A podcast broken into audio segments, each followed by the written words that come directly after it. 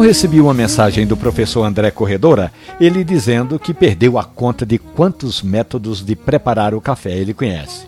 Outro dia, o professor chegou na casa da tia dele, Fátima Luna, lá em João Pessoa, na Paraíba, e percebeu que a tia coloca a água no fogo e quando a água está fervendo, ela despeja o pó de café na água, ainda fervendo, claro, e fica de olho até que comece a subir. Quando começa a subir, a tia Fátima desliga o fogo e despeja no coador. André conta que esse costume vem lá da avó dele, a dona Elisa Araújo, e é uma tradição que vem passando pela família de tomar um café bem quentinho, com pão quentinho no final da tarde, e sempre que chega uma visita, eles fazem esse procedimento. Preparam um café, pegam o pão, pão quentinho, com manteiga e fica aí fazendo essa celebração. Só que tem um detalhe, professor.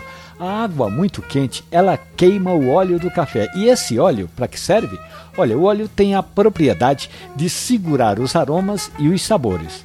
Portanto, a nossa dica é para o professor dizer à dona Fátima que o melhor mesmo é ela ficar olhando a água e quando a água começa a chiar, já desliga. Ela vai ter um café mais saboroso e com mais aroma. E se o café for de primeira, melhor ainda. Essa e outras histórias estão diariamente no podcast do Café e Conversa que você pode ouvi-las na página da radiojornal.com.br ou nas lojas especializadas. Passe lá.